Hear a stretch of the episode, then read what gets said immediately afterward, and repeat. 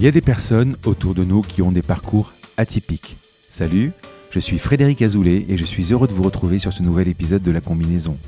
L'idée de ce podcast est de rencontrer des personnalités qui ont eu des destins exceptionnels dans leur domaine. Entrepreneurs, sportifs, écrivains, artistes, je vous fais partager leur expérience, leur parcours lors d'une conversation sans filet. Découvrons ensemble la combinaison des événements qui ont fait leur succès. A tout de suite avec mon invité. Dans cet épisode, j'ai l'immense plaisir de recevoir Françoise Nissen. Alors pour les rares qui ne la connaîtraient pas, elle co-dirige la maison d'édition Actes Sud. Je vous rappelle qu'Actes Sud, c'est 5 prix Goncourt, 2 prix Nobel de littérature, la fameuse saga Millennium, le charme discret de l'intestin, un catalogue vraiment impressionnant. Par ailleurs, Françoise Nissen a été ministre de la Culture pendant 17 mois.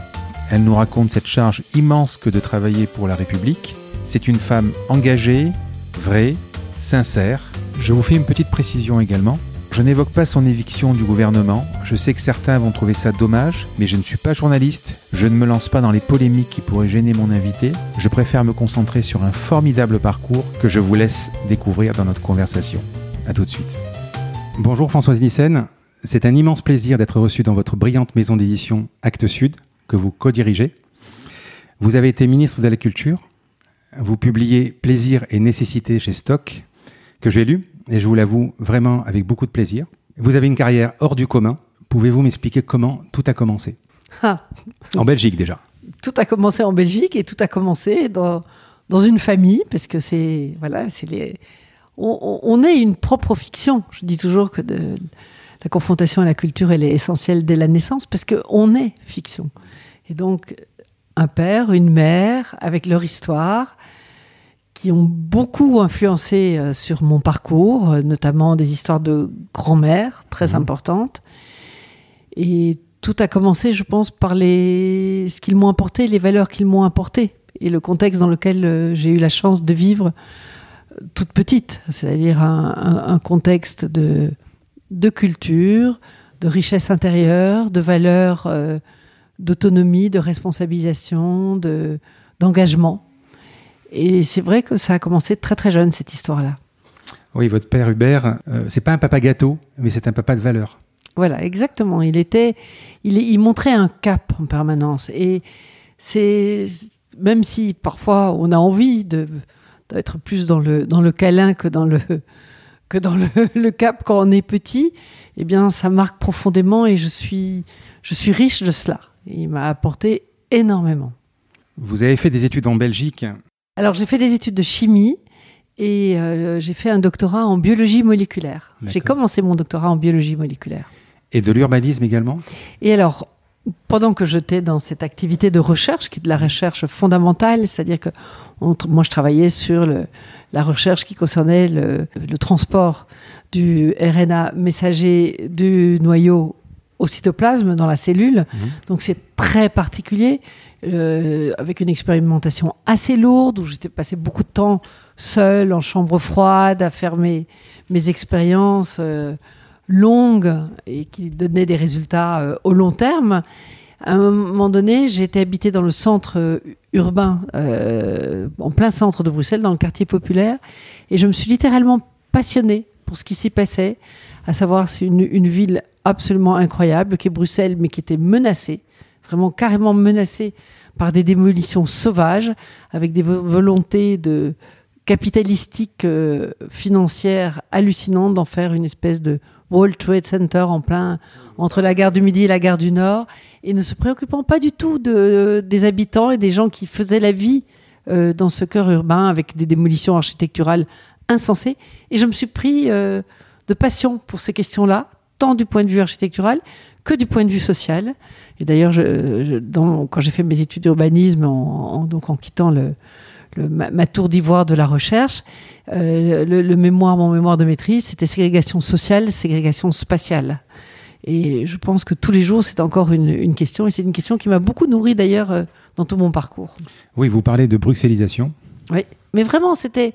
On parle des, des luttes urbaines, c'est un modèle, parce que c'est là où se- sont créées un certain nombre de. L'idée du comité de quartier Mhm.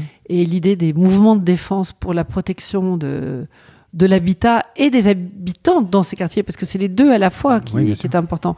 Il ne s'agit pas de, de, de gentrifier, gentrifier les, les- les quartiers comme ça peut se faire, ça a pu se faire au Marais, par exemple, à Paris. Il s'agit de se préoccuper que ces quartiers euh, renaissent, puissent vivre avec les habitants euh, de ces quartiers-là. Et donc c'est un vrai travail, et je pense que c'est un vrai travail euh, politique, de- d'engagement citoyen, parce que beaucoup de choses se passent euh, à partir de la cité. Et je pensais, et je le pense toujours, qu'on peut changer beaucoup de choses et qu'on peut embarquer les gens dans un- une, vraie vision de, leur être sur Terre et de leur avenir en travaillant au plus près d'eux, là où ils habitent, au niveau du quartier. Et je garde profondément cette conviction. Et quand je suis arrivée à Arles, c'est ce qui m'a aussi déterminée à m'engager comme citoyenne tout en étant en responsabilité d'une maison d'édition qui diffuse des livres dans le monde entier. Vous quittez Bruxelles pour Paris? Oui. Hasard, vous travaillez au ministère de la Culture? Alors, c'est pas, c'est pas exactement le ministère de la Culture, c'est le ministère du cadre de vie, de l'environnement et du cadre de vie, dont dépendait la direction de l'architecture, puisque Oui. j'étais dans ce champ-là à ce moment-là. Et euh, Donc à l'époque, c'était pas rattaché au ministère de la Culture? Non. D'accord. Et euh, je ne sais même plus à quel ministère. C'était, une direction indépendante, mais non, c'est peut-être. euh, je ne voudrais pas être affirmative parce que je ne sais plus exactement. Peut-être que c'était déjà l'équivalent d'un, ministère euh, du logement ou de l'environnement. Enfin, de- de- pas, on parlait pas de transition écologique à Ouais, l'époque, mais de quelque chose de cet ordre-là. Et euh, ça ne m'a pas beaucoup plu, je dois dire. Euh, après les, les quelques années que j'avais passées euh, à Bruxelles, en cohérence, à la fois en, en militant dans les comités de quartier, en euh, étudiant l'urbanisme et Mmh. en travaillant, parce que je me repayais des études d'une certaine façon, c'est quand même une espèce de luxe, en, en travaillant dans un cabinet d'architecture pour pouvoir me, me payer ces études-là. 1979, je crois, vous recevez un coup de fil de votre papa qui vous dit que Il monte, en fait, il vient à Paris. Euh, donc moi, j'habitais à Paris. Et euh, lui, il venait de démarrer avec Christine Leboeuf, la maison d'édition. Les premiers livres étaient sortis. euh, et, et il monte à Paris pour, re- pour rencontrer un peu les, la presse et puis euh, des auteurs. Et il me dit, avec Christine, on va pas s'en sortir si on ne prend pas quelqu'un avec nous pour faire le tout venant. Et là, je ne sais pas ce qui me prend, mais je lui dis, euh, mais écoute, euh, si je venais moi, moi j'ai toujours adoré les livres. J'ai passé ma vie au milieu des livres, comme j'étais longtemps solitaire, enfant unique jusqu'à 15 ans, Mhm. habitant loin de mon lycée. J'étais vraiment seule à la maison et donc euh, je passais mon temps à lire. Et donc ça avait toujours été mon rêve d'imaginer un jour, je sais pas, une espèce de fantasme, de, de créer une librairie. Et donc mon père me parle de cette maison d'édition qu'il vient de créer avec Christine et pour lequel il cherche une collaboratrice ou un collaborateur, bah, je lui dis bah, pourquoi pas moi? Et il me dit oui. pourquoi il était venu dans le sud? Alors c'est encore une histoire de grands-parents. On est très influencés chez nous par les Alors avant grands-parents. que vous répondiez, j'ai relevé une phrase. Il dit, il y a un adage de famille, c'est ce que vous allez peut-être dire. Si tu vas en France, installe-toi bien au sud de la Loire pour être sûr de ne pas remonter. Sa grand-mère était de Tours, D'accord. avait épousé un bruxellois, enfin pas, il n'était pas bruxellois, mais un belge, et donc est montée en Belgique en emportant d'ailleurs dans une jarre un peu de terre euh, tourangelle. Et elle a beaucoup, beaucoup, euh, elle s'est beaucoup occupée de son petit-fils Hubert, donc mon père. Elle lui a appris à écrire, elle l'a elle initié à des, euh, elle l'a elle encouragé dans ses lectures. Enfin, elle a été très très importante dans l'éducation de, de mon père. Et elle lui disait, écoute, euh, si un jour tu décides d'aller en France, va bien au sud de la Loire pour être sûr de ne pas remonter comme elle avait fait au bout du compte. Il l'a écouté. Vous avez écrit donc ce livre Plaisir et nécessité. Euh, pourquoi chez Stock? Alors, Sachant que votre papa écrit beaucoup de livres, quelques-uns chez Actes Sud. voilà. Moi, je trouve que, d'abord, je, trouve que c'est pas facile de se auto-éditer. C'est difficile. D'abord, il y a peut-être le regard critique qui n'est pas suffisamment euh, aiguisé. Ensuite, se défendre soi-même alors qu'on est là pour porter et défendre des auteurs, c'est quelque chose que je trouve un peu contradictoire. Et qui plus est, euh, c'est Laura Adler qui dirige la collection sur euh, les femmes puissantes, Mhm. la puissance des femmes, je ne sais plus comment ça s'appelle, peu importe. Euh, Laure qui, qui m'a proposé de faire ce livre en me disant tu devrais raconter. Et, Et c'est vrai que je l'ai entendu, on en parlait avec euh, mon mari, avec Jean-Paul Capitani. Ça, me démangeait, mais je ne savais pas comment le prendre. Et la proposition de, Laure, finalement, était idéale pour transmettre. Et donc, j'ai voulu le faire dans un souci de transmission.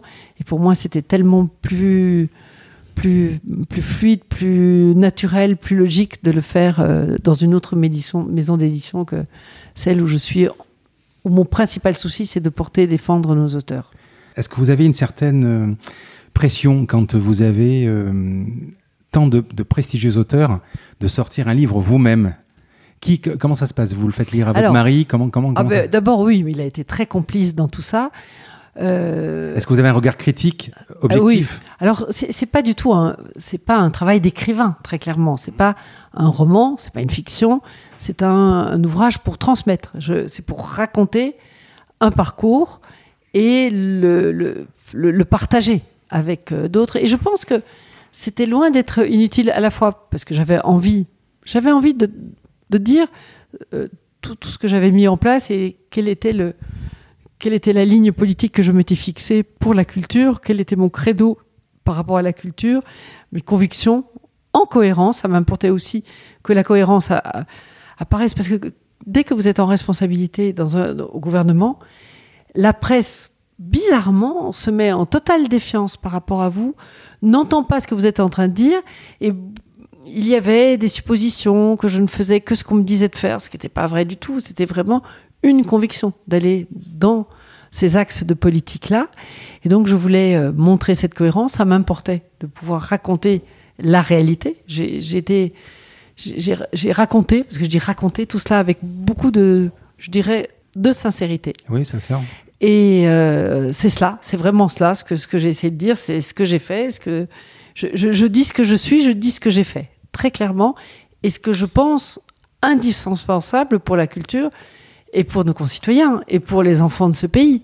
Donc, euh, c'est aussi pour ça que je voulais faire ce livre, parce que un certain nombre de choses doivent être mises en place pour qu'il y ait quelque chose qui se passe, que, à commencer ce pays qui est un pays de cocagne pour la culture, où il y a une proposition culturelle, mais qu'on n'imagine pas, même qui n'existe pas dans d'autres pays, euh, 16 000 médiathèques, euh, plus de 1500 scènes euh, pour le théâtre, euh, pour le spectacle vivant, euh, plus de 1000 lieux d'exposition pour l'art contemporain à travers les fracs. Oui, des bibliothèques partout. Des 16 000 bibliothèques, plus de 3 000 librairies dignes de ce nom, plus de 5 000 euh, écrans, des- le, le patrimoine et la mise en avant de ce patrimoine, des lieux patrimoniaux extraordinaires, des grands musées extraordinaires, des, lieux de création, des opéras, enfin. Mais c'est absolument inouï ce qu'on a en France. Et pour autant, pour autant, qu'est-ce que vous entendez?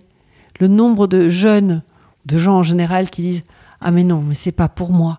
Donc cette exclusion, elle est réelle.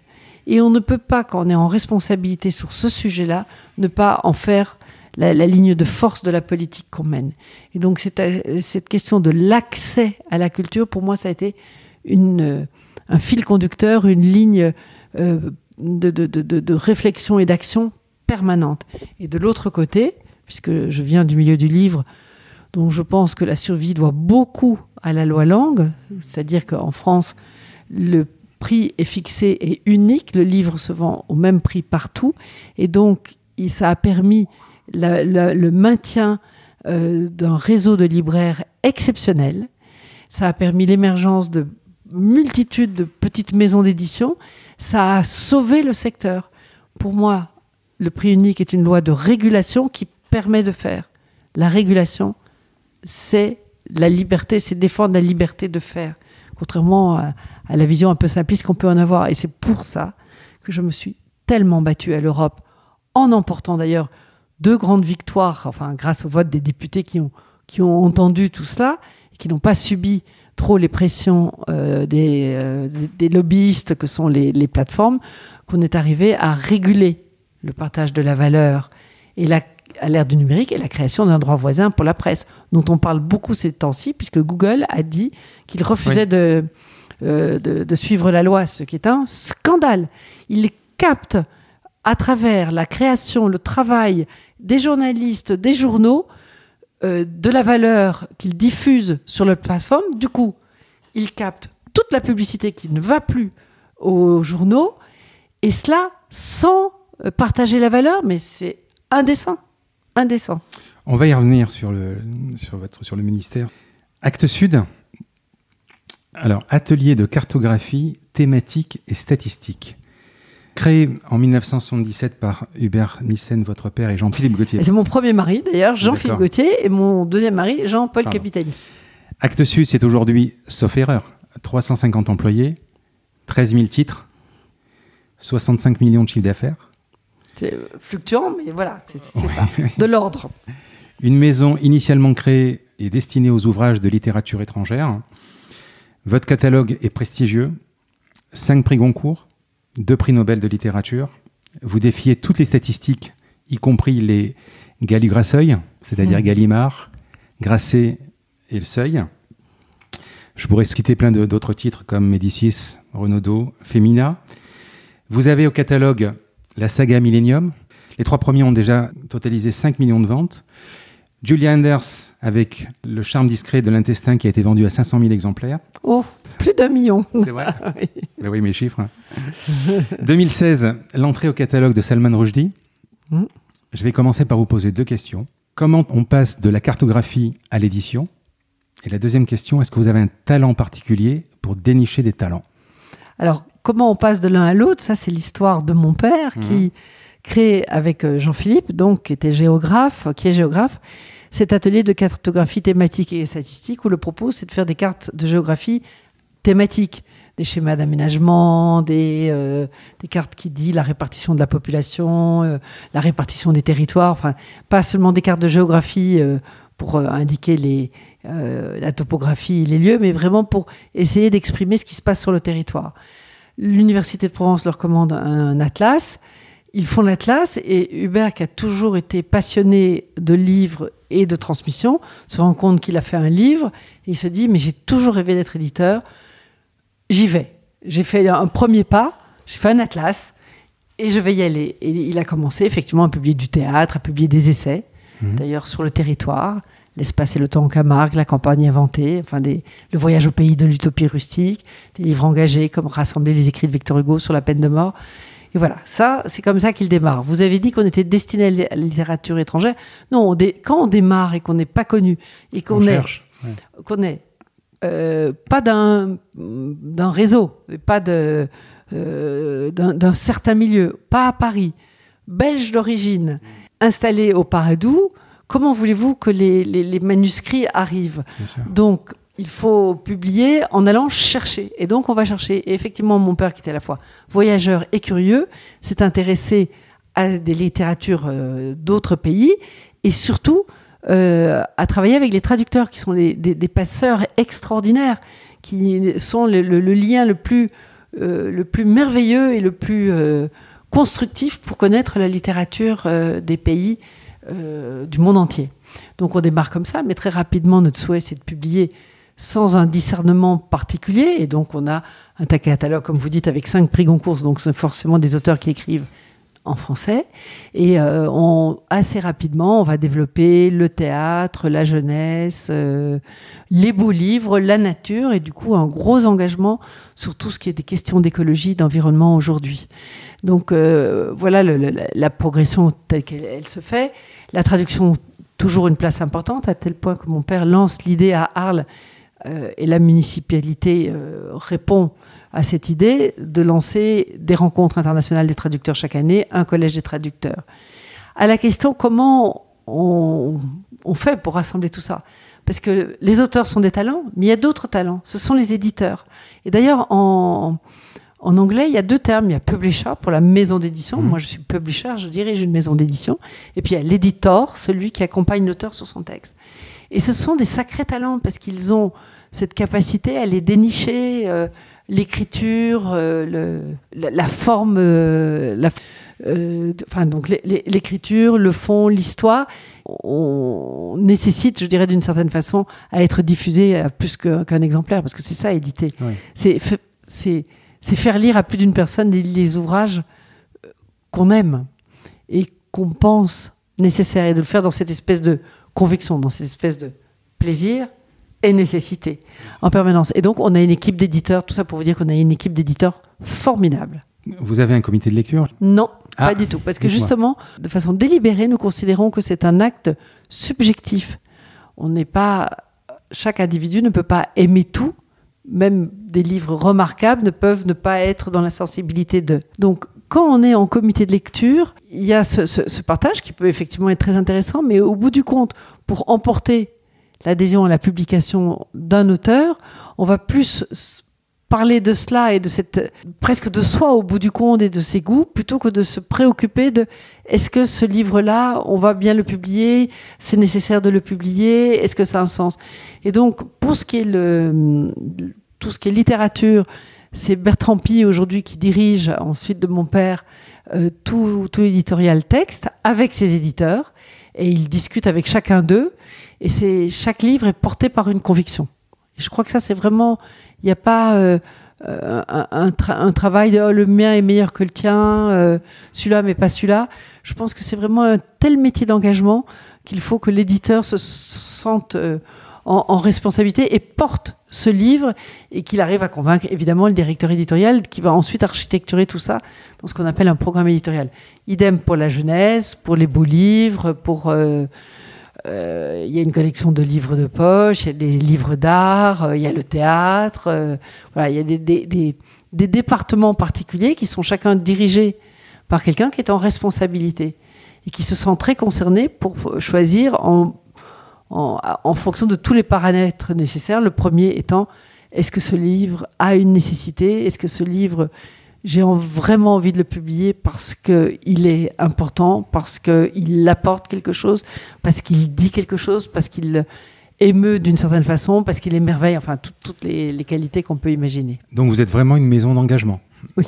Vous fonctionnez différemment d'une maison d'édition classique? Bah, je, ne sais pas comment sont tous les fonctionnements des maisons d'édition, mais le comité de lecture est quelque chose d'assez récurrent, oui.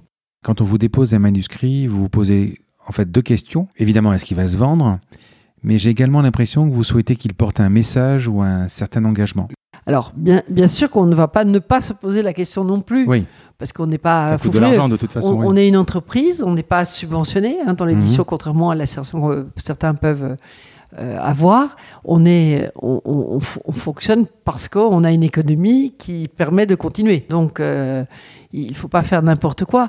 Mais en connaissance de cause, euh, les éditeurs ont une véritable euh, s'intéressent à la vie des livres et ils savent, ils ressentent un petit peu, en tous les cas, chaque responsable de département, et en particulier le directeur éditorial euh, Bertrand Pi, lui, il, il, fait il, fait attention, mais ce n'est pas la première raison. En fait, on, pourrait dire que dans certaines entreprises, euh, c'est l'économie qui prime, c'est le résultat qui prime. Nous, on met l'économie au service de l'engagement éditorial. Est-ce que vous êtes souvent trompé sur des livres, des publications? Alors je ne sais pas ce que ça veut dire tromper, mais on a certainement laissé passer hmm. l'un ou l'autre livre qui est allé chez quelqu'un d'autre. Et euh, on a publié des livres qui ont été, qui n'ont pas été reconnus par les lecteurs du tout. Ça, ça arrive, bien sûr.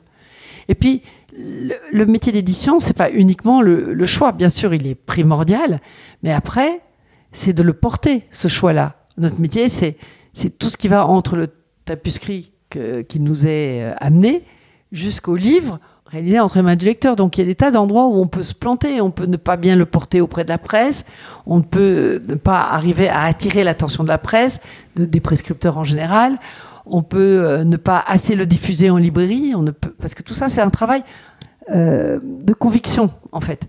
En fait c'est presque une pyramide inversée, hein, la conviction dans une maison d'édition. Un auteur, une équipe, hein, vous prenez la pointe, c'est un auteur, la base commence à s'élargir avec l'ensemble de la maison d'édition, ensuite les prescripteurs, euh, ensuite les, libraires et ensuite les lecteurs. Donc il faut que cette euh, énergie de conviction passe de l'auteur et de l'éditeur jusqu'à l'ensemble des lecteurs. Pour cela, il y a aussi, outre toute la communication et tout le travail de diffusion en librairie, il y a aussi la présentation du livre. On peut se tromper, faire une vilaine couverture. Il y a des tas d'endroits où on peut se tromper. Voilà, on peut le publier au mauvais moment, à un moment donné où il n'y aura pas la réception nécessaire, etc. Parlons de Stieg Larsson, la trilogie Millennium, et ensuite on vient vous proposer donc un quatrième tome.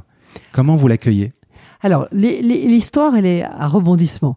D'abord, on décide de créer une collection Acte Noir.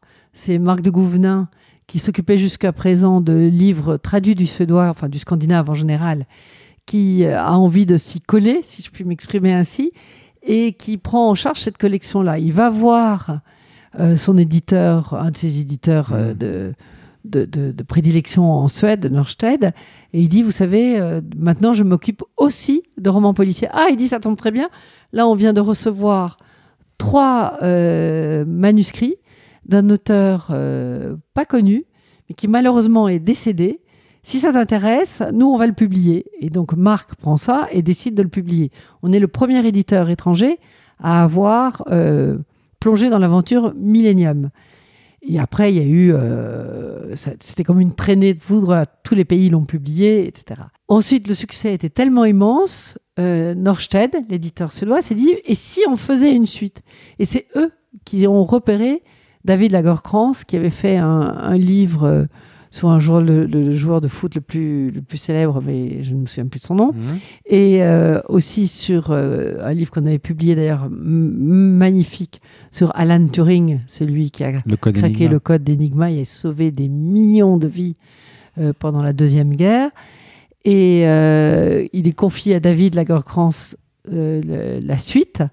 Et il fait trois tomes formidables. Maintenant, il arrête. hein, C'était ce qui était convenu. Et ils vont chercher quelqu'un d'autre pour la, pour la suite. Comment ça fonctionne une, une- alors une maison d'édition, mais la vôtre est particulière. Euh, reprenons le cheminement. Vous recevez un livre. Vous, alors vous en recevez combien par jour à peu près ou par semaine?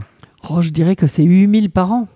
8000 par an. Ce sont des emails, ce sont des, des- des, euh, Non, c'est souvent la plupart des. Il y a beaucoup, et moi, Mhm. par exemple, j'en reçois beaucoup, surtout Mhm. depuis que je suis passé par le ministère. et, on- je reçois assez fréquemment euh, des PDF. hein oui, des PDF, Mhm. et, mais euh, la plupart du temps, non, c'est par la poste. Parce que pour lire, c'est quand même globalement plus agréable. Après, à, au lecteur de décider s'il a envie de le mettre sur sa tablette ou pas.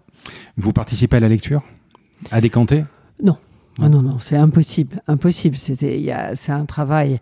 D'abord, c'est un travail professionnel parce qu'il faut rapidement. C'est un peu comme euh, la sonde dans, dans- dans des terrains comme ça. Il faut euh, euh, sentir est-ce qu'il y a une écriture, est-ce qu'il y a. Il y a Une quoi il y a une, narration. il y a une lecture rapide dans un premier temps Il y a une euh, lecture, euh, voilà, qui sonde, qui sonde parce que quand on reçoit 15 manuscrits par jour, comment voulez-vous, comment Mhm. voulez-vous, euh, 20, enfin, je sais pas, comment voulez-vous qu'on les lise? Enfin, un manuscrit, c'est trois heures de lecture. Donc c'est juste pas possible. Donc euh, ils sont tous ré- récupérés par et toutes les maisons d'édition, ça, un service des manuscrits qui le dispatche à des lecteurs ou des éditeurs dans la maison. Et puis là, le processus se met en on prend, on prend pas, et si on prend pas, eh bien on retourne. Quand vous recevez le, le livre, euh, donc il y a, vous- la personne va le lire. Alors selon le secteur, c'est euh, un éditeur qui s'en empare d'une Mhm. manière ou d'une autre. Ça peut être Eva, ça peut être Marie-Catherine, ça peut être Myriam, ça peut être... Il y, a, il y a de nombreux éditeurs dans la maison. Ça peut être Mhm. Manuel, enfin ça peut être Charlotte. Enfin, je vous cite des noms parce qu'il y en a Marie. Enfin, il y a énormément d'éditeurs dans la maison et euh, ceux sur lesquels ils se disent oh là là, moi j'ai vraiment, il y a quelque chose, je veux l'éditer. Après, c'est une discussion qui s'engage avec Bertrand Pi. Et ensuite, il architecture le, programme pour la littérature. Et ça se fait dans tous les secteurs à peu près comme ça. Là, la littérature, c'est quand même spécifique parce que quand on est sur le domaine des essais ou le domaine des beaux livres, on construit souvent. On, part d'une idée, on a envie d'avoir un livre là-dessus.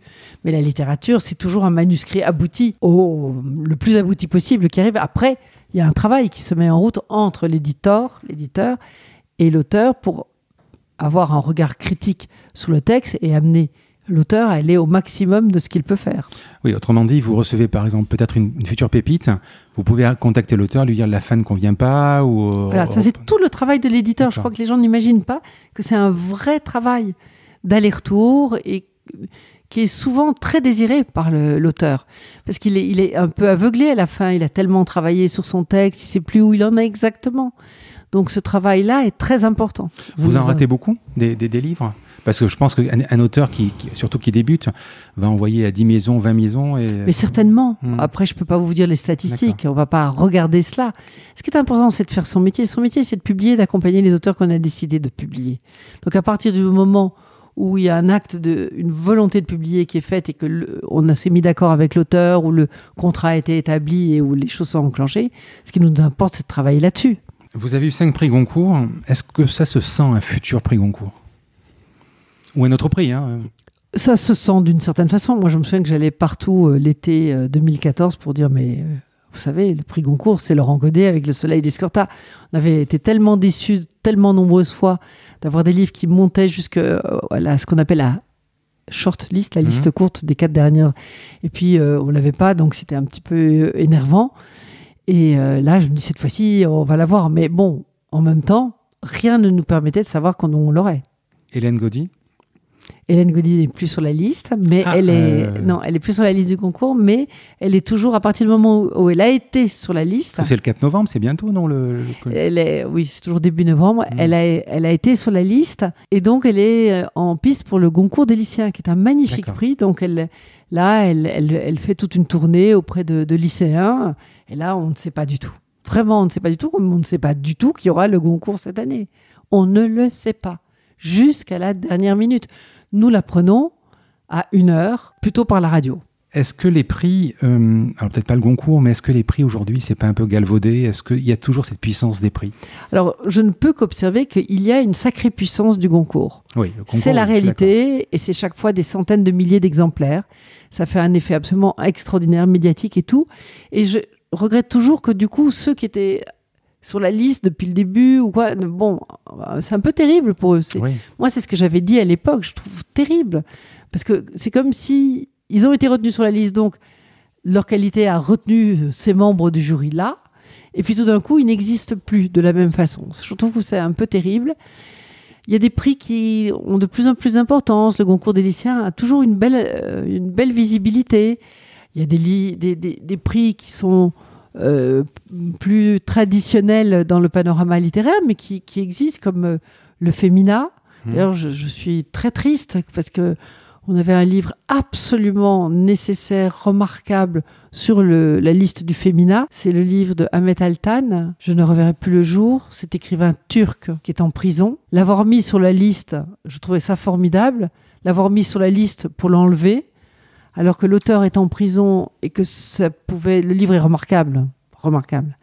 Ça pouvait faire quelque chose. C'est un livre de vie. J'ai rarement lu un livre de, vie aussi émouvant de texte de quelqu'un qui sait qui, ne sait pas quand il va sortir et qui est en prison pour aucune raison valable, euh, mais simplement du fait d'un régime politique épouvantable. Nous l'avons publié. Vous l'avez publié. C'est nous qui l'avons publié et je mettrai le lien sur le, podcast. Les jurys les jurés, les jurés du féminin l'ont mis sur la liste et, à, la, dernière sélection, ils l'ont enlevé.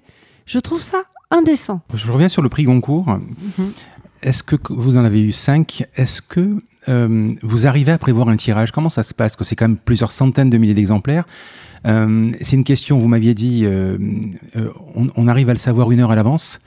Vous, vous, le sentez? Enfin, déjà, oui. Non, d'abord, c'est pas une heure à l'avance. Il peut y avoir l'idée que euh, mmh.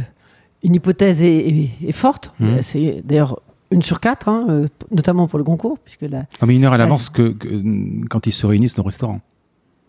Euh, quand le, quand non, non, non, non, quand on, le sait au moment où ils l'annoncent, c'est-à-dire quand ils arrivent sur le perron et qu'ils disent, voilà, parce que le, le, le la décision s'est prise à ce moment-là. Donc, après, qu'on fasse des suppositions, qu'on essaye de faire des supputations, tout est possible, mais personne, en rentrant dans la salle de restaurant, normalement, euh, aucun membre du jury ne sait au bout du compte qui, euh, qui va l'avoir. chacun a pris sa décision et ils vont, le, vont faire un vote. Donc, voilà, exactement. Mais, euh, mais alors, par rapport à cette histoire de, de tirage, je dirais que c'est c'est vous l'imprimeur que ça intéresse, mais c'est pas une, c'est pas une. Bon, aujourd'hui, les, processus de fabrication sont quand même assez souples et euh, répondent assez rapidement aux, exigences de, euh, du, tirage. Moi, je pense que, euh, en fait, les maisons d'édition comme nous on l'a fait, on, on, fait un tour de piste de l'ensemble de la librairie en disant, si on est sur la dernière liste, si jamais on a le concours, vous en prendrez combien? Et on peut, du coup, à partir de la quantité de toutes ces quantités de prises des libraires, eh bien, on peut faire une estimation. Mais de toute façon, de toute façon, ne, pas, ne pas l'avoir, voilà, ne pas l'avoir, ça génère quand même du tirage. D'être ah, non, non, non, non, pas du tout. quand on, ne- on ne fait pas le tirage du concours avant d'avoir eu l'annonce. Non, non, c'est pas ce que je veux dire. Ce que je veux dire, c'est que si par exemple ils sont cinq à concourir et qu'il y en a, il y a un évidemment un élu, les trois, les, tr- les quatre autres, C'est est-ce que- mais ça tire pas au- autant. Mais pas du tout, du Pas du du tout. tout. C'est Ah oui. ça la, la problématique de, de- de- de ce genre de situation, c'est que c'est un magnifique éclairage sur des livres, Hum. et puis le jour où le concours est attribué, il n'existe plus que le concours. D'une certaine façon, les autres ne sont, ne sont plus du tout euh, dans ce même éclairage. Non. Alors après, il reste le concours des lycéens, Oui, oui. qui est aussi un prix, mais c'est la même chose. Et il restera ce prix-là, ce livre-là. Non, non, ça, c'est c'est le côté. C'est pour ça. Et ça, il pourrait y avoir une autre façon de, l'envisager si la presse s'en emparait d'une façon différente. Et si toute la chaîne s'en emparait d'une façon différente, à savoir si la presse continuait à bien exposer euh, les autres livres, si les libraires faisaient systématiquement des tables de la liste du concours, etc. Il pourrait y avoir une autre démarche. Mais là, c'est vraiment euh, toute la concentration sur le livre qui a eu le, le prix. J'ai vu également que vous disiez euh, il faut faire attention au lendemain du concours. Euh, la suite, Ah, on peut retomber. dans une, dans une entreprise, parce que c'est Mm. aussi une entreprise, une maison d'édition, c'est-à-dire c'est il y a des, des- des gens qui travaillent, il y a une économie à tenir. Donc c'est vrai que tout d'un coup, il y a une espèce de, de grand, de grand appel d'air, euh, puisque on, on va vendre d'un livre dont on aurait vendu entre 5 000 et 40 000, je dirais grosso modo, euh, on va en vendre euh, entre 300 et 500 000 à minima, plus du coup les sessions à l'étranger. Donc ça va faire un apport économique considérable, mais considérable Hum. c'est un apport. C'est ce qu'on, on- je sais pas comment on dit en français. C'est, c'est un coup, c'est one shot. Donc, on ne peut pas du coup euh, gérer la maison d'édition comme si elle allait avoir ce chiffre d'affaires là de façon récurrente. Bien sûr. Et donc, il est urgent de ne pas se, se lancer dans des, des- des dépenses qui ne seraient pas euh, assumables les années suivantes. Oui, c'est-à-dire que 2018, où ça a été une année star pour Actes Sud, on se dit l'année dernière, euh, l'année d'avant c'est une chose, l'année prochaine on va se dire on n'aura pas ce chiffre. Voilà, et c'est pour ça d'ailleurs qu'une maison, ça se gère, qu'il y a des budgets, Bien que sûr. on anticipe, que les budgets sont toujours faits sans l'idée de prix a priori. Donc euh, voilà, c'est Alors j'avais une question à vous poser également. Comment se porte le, le marché du livre? Euh, À titre personnel, je- moi je suis imprimeur et donc j'ai une, une attache particulière au papier. Euh, Depuis quelque temps, j'ai quand même acheté une liseuse parce que quand je pars en vacances et que je lis 5-6 bouquins, c'est lourd. Et donc je prends moins de plaisir, c'est vrai, qu'une liseuse. Ce sont des plaisirs qui sont différents. Je voulais savoir donc le, la cote part du numérique par rapport au papier encore et comment se, porte ce marché? ça dépasse pas 5% à l'heure actuelle, en tous les cas pour la Mhm. littérature et en France. Voilà. C'est vraiment. euh, alors, c'est euh, c'est un, un peu en progression, mais pas de façon, euh, j'aurais dit, euh, hyper significative. Mais vous, vous en pensez quoi? Est-ce que c'était une chance cette- Ce qui oui. est important, c'est la lecture et Mm. c'est le partage d'émotions. Après, euh, le, le support, chacun y trouve ce qu'il a à y trouver. C'est évident, moi je préfère, je suis comme vous, Si, euh, je, préfère, je préfère le papier. Dans le papier, on a une vraie notion de là où on en est, on porte le livre, enfin, c'est, on, peut, on peut le déposer, on peut le partager, on peut, enfin, il y a- il y, a des tas d'a- d'avantages.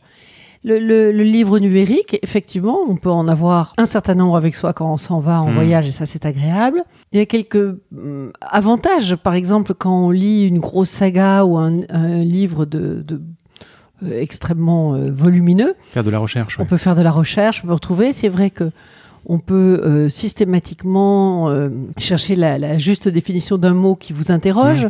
Donc il y a cette possibilité qui existe, mais c'est un peu une autre lecture, c'est un avantage. Et il faut mesurer les choses. Je pense qu'il peut y avoir euh, l'usage de ce support par rapport à d'autres selon le type de livre aussi. Donc tout ça est, est- est- est circonstanciel et selon euh, la situation où on est. C'est vrai qu'une une liseuse, ça peut être euh, un avantage à ce moment-là. Vous avez raison, euh, c'est la lecture qui compte. C'est la lecture façon. qui compte. C'est- le texte qui compte. Nous, le, le reste, c'est quand même le support. Et n'oubliez pas qu'on est venu des supports euh, en rouleau euh, avant d'arriver euh, à l'idée d'un livre qu'on feuillette. Aujourd'hui, vous avez le livre numérique, le livre audio. Il y a même, on, on en parlera tout à l'heure, Kuber, je ne sais pas si vous connaissez. Ce sont des livres qu'on lit en 20 minutes, audio. Je, je- Comment- je- co- vous vous rendez compte je- En fait, je ne sais pas. Ça, je ne sais pas parce que c'est pas notre métier et ça ne me concerne. Mais le livre audio, oui. Alors, le livre audio, oui, bien sûr, Mhm. parce que aujourd'hui, il y a des tas de situations où on a envie euh, de, de Ouais, continuer la, lecture, la voiture, etc. Donc, le- je pense, et nous, on a, on a décidé, on, a- on avait déjà fait des petites tentatives, on en avait fait avec des éditeurs spécialisés. On a vraiment envie de le faire. C'est, je pense que c'est, quelque chose qui est important. Puis c'est, c'est aussi important pour ceux qui ne voient plus très bien. Bien sûr. Moi, j'avais ma, ma, grand-mère suédoise qui était une énorme lectrice. Quand sa vue a baissé au point qu'elle ne pouvait plus lire, elle disait toujours je lis, mais en fait, elle écoutait des livres. C'est un autre support. Ce qui est important, c'est le texte. Et ce qui est important, c'est que tous les moyens de diffusion possibles, dans le respect du droit d'auteur existe. Pourquoi ça reste encore cher le livre numérique? Parce que c'est d'abord il faut le faire. Mmh. C'est pas ça se fait pas comme ça. On pousse pas sur un bouton. Bien sûr. Euh, c'est tout un processus de production. Il faut le diffuser aussi. Il faut le faire valoir et euh, il ne se vend pas du tout dans les mêmes proportions que le livre papier. Donc, euh, d'une certaine façon, vous amortissez difficilement les, les, frais de production. Il est moins cher, mais il n'est pas beaucoup moins cher. Et de toute, façon, de toute façon, je ne vois pas pourquoi, à partir du moment où il y a le prix unique pour le livre, on devrait. Euh, c'est quand même quelque chose que les. Il ne faudrait pas que le livre numérique soit supplante le livre papier. Sinon, l'édition n'aura plus du tout la même configuration, il y aura plus les librairies, etc. Tout ça, c'est un écosystème. Vous savez, dans un écosystème, c'est important que tout fonctionne comme un écosystème et comme une chaîne. Si vous déséquilibrez un des aspects, les prédateurs peuvent rentrer. Et vous le savez quels sont les prédateurs. Ce sont des grandes compagnies qui ont décidé, euh, une fois pour toutes, que le libraire, l'éditeur, c'était pas important, qu'il pouvait y avoir une, un acte direct auteur-plateforme, enfin de cette société, voilà. Pas pour pas, pas pour l'auteur, hmm. pas pour le bienfait de l'auteur, parce que quel est le travail qu'ils font pour l'auteur au bout du compte? S'il n'y a pas de travail de sélection, s'il n'y a pas de travail sur le texte, s'il n'y a pas de travail de mise en avant, quel service ils rendent à l'auteur? Parce que s'il n'y a plus que cela comme édition, d'abord tout le tissu des librairies, qui est le, tissu des conseils, le tissu de vie, le lieu de rencontre dans les cités, enfin c'est hyper important, la, librairie, comme lieu de vie euh, dans, dans, dans, les villes, dans tous les lieux, euh, partout. Mais euh, s'il n'y a plus ça, il y aura, il y aura plus, ça va être un, un grand boulgui-boulga. Comment est-ce que, comment, comment vous choisirez un livre Qui vous le conseillera? C'est la plateforme? Sur Amazon, sont les avis qui font choisir un livre, ouais, c'est vrai. Mais pas que. Et, vous savez qu'avec les algorithmes, ils, amèneront, ils décideront de quels sont vos goûts et quel livre vous proposez, mais dans quelle société on va? Donc il n'y a plus du tout d'humain et plus du tout d'intelligence au sens profond du terme. Donc euh, c'est absolument terrible de, de se dire qu'il ne faut pas en permanence voir la chose comme un écosystème. Et dans le livre, ça fonctionne quand même pas mal. Le livre numérique existe, il est accessible. Il est accessible pas seulement avec Amazon, parce que souvent les gens se trompent. L'ensemble des libraires font des plateformes. Et donc, quand on, dit Ah oui, mais Amazon, c'est bien quand on est dans un petit coin reculé et loin, ils peuvent faire les. Tout lecteur potentiel peut le commander sur le site d'un libraire. Il y a des plateformes. Donc, ils peuvent s'adresser à des plateformes de libraires. Donc, ils ne sont pas obligés de s'adresser à Amazon. Et euh, rien ne remplacera pour autant euh, le libraire. Mais il faut que le libraire puisse continuer à vivre. Donc, si vous cassez complètement le prix avec le livre numérique, comment le libraire va pouvoir continuer, comment la chaîne va pouvoir fonctionner. Et puis, je vous signale qu'on est quand même dans un, un, un, secteur culturel où la possibilité d'avoir le livre gratuitement existe puisqu'il y a 16 000 médiathèques où vous pouvez aller emprunter. Il y a parfois un petit droit d'inscription à la médiathèque, mais il est très minime par rapport à ce que vous pouvez récupérer comme livre. Donc vous avez droit au livre quasiment gratuitement. Et puis, il y a le secteur de l'édition de poche, où quand le livre a un certain temps de vie, vous pouvez le passer en édition de poche. Donc toutes les possibilités existent déjà pour euh, le livre.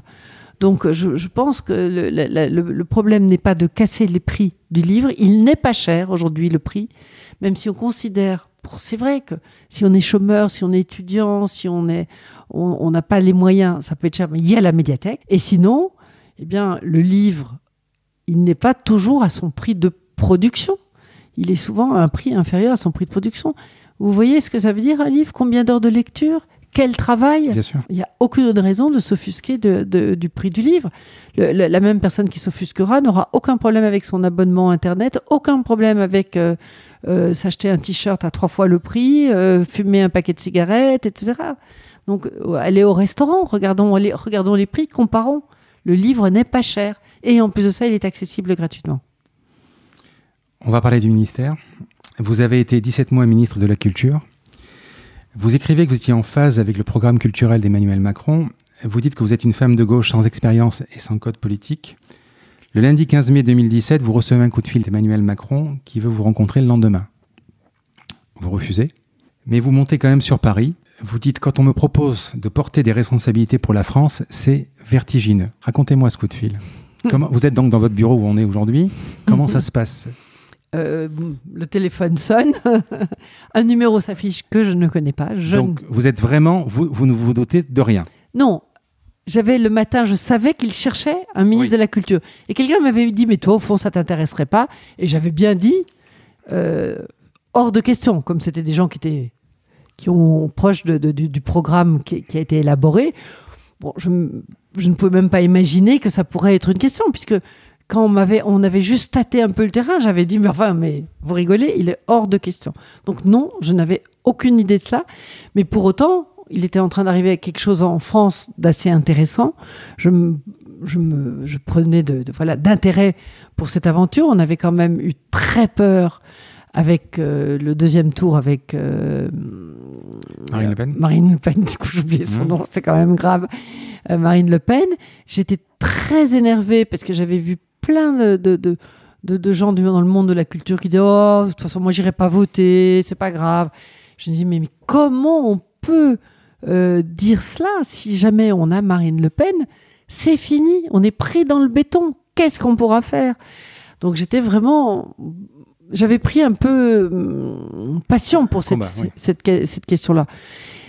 Donc quand je reçois ce téléphone et que j'entends bonjour, c'est Emmanuel Macron, parce que je ne savais pas que c'était son téléphone, j'explose de joie en lui disant Ah, mais quel bonheur de vous entendre, mais c'est magnifique, je suis tellement heureuse de pouvoir vous dire en direct félicitations. Alors il me dit très calmement Oui, merci, c'est gentil. Je me demandais si vous pourriez monter me voir demain. Je suis sans voix, je lui dis écoutez, je ne sais pas. Donc dans ma tête, ça va vite. Je me dis mais peut-être qu'il ne trouve pas son ministre de la Culture et donc il veut avoir un renseignement. Il sait que je connais plein de monde. Donc peut-être qu'il veut avoir une petite discussion sur ce sujet avec moi. Mais je n'imagine pas un instant que ce sera pour me demander de l'être. Donc je regarde mon, mon planning. Ah, je dis non, je suis désolée, j'ai un rendez-vous, je ne peux pas. C'est incroyable ça quand même. je peux pas. Et c'était un rendez-vous en plus ça, avec mon petit-fils. Et donc je lui dis non, je suis désolée, c'est un rendez-vous important pour mon petit-fils. J'ai 12 petits-enfants, ça passe avant tout. Il me dit mais je comprends parfaitement, j'en ai aussi 7, mais est-ce que vous pouvez venir me voir demain? Et puis alors là, tout d'un coup, un éclair, c'est le président de la République qui te parle, Françoise. Donc on ne dit pas non euh, au fait d'un rendez-vous avec le, président de la ah République. Surtout que j'étais plutôt contente Vous de ce l'avez jamais rencontré Je l'avais vu au Salon du Livre. C'est tout. On, avait, on s'était croisés, on avait parlé deux minutes, mais bon. Et euh, ben donc, euh, je m'arrange et j'y vais. Et donc, quand je rentre dans son bureau, alors que je, à l'Élysée, alors que vraiment, je suis partie, j'avais pris un aller-retour. Il me dit, je veux que vous preniez le ministère de la Culture. Et je lui dis non. Et alors, il me dit, attendez, je vais vous expliquer pourquoi. Et il me redé, redit tout son programme que je connaissais, puisque mmh. je m'étais, j'avais dit que je trouvais que c'était le programme culture était formidable. Et je dis je comprends parce qu'ici à Arles, avec la vie culturelle, avec tout ce qu'on fait, eh bien, euh, d'une certaine façon, je, coche les différentes cases, mais pour autant, euh, vous vous trompez. Euh, je ne suis pas la personne de la situation. Tout cela, je l'ai fait avec une équipe, et donc non, c'est non. Et donc, euh, à ce moment-là, je me sens un peu. Puis je lui dis, écoutez, vraiment, je ne... il y a une chose qui me gêne, c'est que moi, mon combat, c'est l'écologie. Euh, c'est pas du tout assez présent dans votre programme. C'est le sujet aujourd'hui. Donc, non. Et il insiste. Et donc, euh, je dis, écoutez, je me sens vraiment bête. Je ne sais pas quoi vous dire. De toute façon, j'ai un mari. Hum. Des enfants. Qui vient de rentrer d'ailleurs. voilà une, euh, une équipe, il faut pour le moins que je parle avec eux. Euh, est-ce que vous me laissez du temps de réflexion? Parce que je repensais à ma grand-mère qui s'était engagée, etc. Je me dis mais parce que vous avez quand même une entreprise, ça va quand même une entreprise, voilà. Et donc, enfin, en même temps, une entreprise pour laquelle on a une équipe. Hmm. On avait transmis les euh, la, responsabilité du capital à nos, à nos filles. On, est, on, organisait la chose. Hein. J'avais 66 ans, Jean-Paul en avait 73. Donc on on est, on, est, on n'est pas des fous furieux. On, était en train de, de- voir comment les, choses peuvent s'organiser pour que les valeurs continuent, que ça se poursuive. Et on a la chance d'avoir trois de nos filles qui sont venues en responsabilité et compétences euh, dans la maison. Donc ça, ce n'est pas non plus le, le pire, mais le- la, la plus, le- les- il y a- il fallait déjà penser au fait qu'on vieillissait et qu'il fallait euh, penser le après. Donc, donc, vous, donc vous refusez. Donc je, je refuse et, et je lui dis mais alors quoi, je, vraiment je ne sais plus quoi vous dire à force. Vous auriez refusé si vous avez proposé l'écologie également? Oh non mais j'ai aucune compétence. Aucune. Non, D'accord. là, il faut, d'une certaine façon, il faut garder euh, raison. Et donc, euh, mais c'est vraiment le, le sujet qui, et sur lequel je m'engage maintenant désormais Mhm. Totalement à côté, et en plus, et avec la maison d'édition. hein. donc, euh, et euh, je lui dis, bon, je voudrais avoir du temps pour réfléchir quand même. Et euh, il me dit, oui, oui, pas de souci, allez vous présenter au Premier ministre.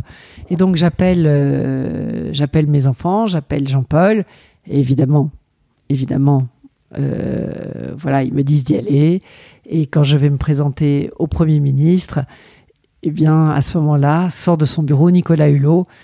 Et donc là, il n'y a plus de doute, il fallait que j'y aille. Si Nicolas Hulot était ministre de la Transition écologique, eh bien, était euh, normal que j'accepte en responsabilité le- la charge de, de ministre de la Culture.